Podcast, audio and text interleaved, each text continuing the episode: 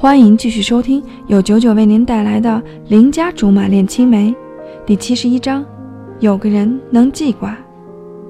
经过貂蝉的一番梳理，本来装不下的东西，现在就只剩下几件了，连箱子也换了个小的。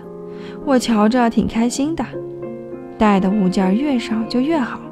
虽然是出远门，大概也不会有多长时间吧。晚饭后，貂蝉的助理带着司机过来接我们。助理坐在副驾驶。时不时从后视镜里看看我们，貂蝉握着我的手，一路上都挂着浅浅的笑。那天关羽说貂蝉的话，我还记得，场面上的话我很清楚，连他的潜台词也明白。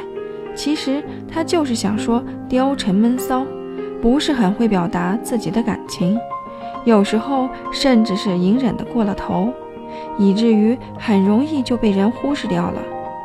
以前从没注意过，现在时不时会特别留个心眼儿。原来真的像关羽说的那样，貂蝉不像我，喜欢就是喜欢，能奋不顾身的去追求、去付出。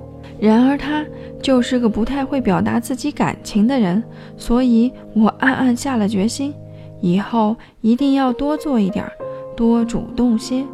当做弥补这些年我糊里糊涂对他造成的损失。你看什么？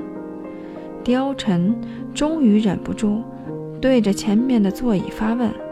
助理也是年轻人，估计私底下和貂蝉称兄道弟惯了，竟然毫不掩饰地说：“这几天老在茶水间听见同事们议论你，说什么老板红鸾心动。”每天满面春风，见谁都笑眯眯的。开会时候，连措辞都柔和不少。助理说着，激动地转回身，爬着座椅后背说：“财务部的人还说，平时给你看报表的时候都是眉头紧锁的，现在拿着报表笑得跟熟透的红番茄似的。更有趣的是，业内听说你看报表看到眼角都在笑。”以为是咱们赚了大钱，好几个案子都在听说我们参与竞标之后就打了退堂鼓，还有这事儿，我听着怪新鲜的。貂蝉单靠个表情就能把对手打败，怎么都觉得太科幻了。我起初也觉得纳闷呢，不过现在我明白是为什么了。助理说着，瞧瞧我们牵着的手，我一下子明白了他的弦外之音。感情，我快要成为他们公司的救星了。这头衔我喜欢，比我妈给我封的那些个破坏大王、二愣子要好太多了。一直在边上默默听着的貂蝉缓缓发问：“我回来之后，是不是要找各部门的主管好好开个会，研究研究公司日后的发展方向，比如进军玄术界？你看怎么样？”啊，助理愣了一下。随即变得恭敬起来，闭着嘴巴，转回身去坐好。嘿，这话都没说完，怎么就淡定了？我对着助理的背影问：“怎么了？再抖点料让我听听呗。”貂蝉也有那么傻乎乎的时候，现在不听，以后怕就没有机会听了。助理犹如泰山顶上一棵松，任凭雷雨交加，也不动分毫。直接把我无视掉了。貂蝉握了握我的手，不咸不淡地说：“我公司里的人怎么就那么八卦呢？看样子我这当老板的只好改变经营方向，去迁就他们了。”他脸上还是笑，没有半点不开心的意思。只许州官放火，不许百姓点灯，真是服了他了。到了机场，助理依旧承接了办理手续的任务。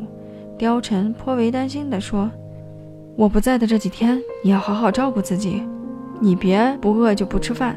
已经长成这样了，再节食也没用。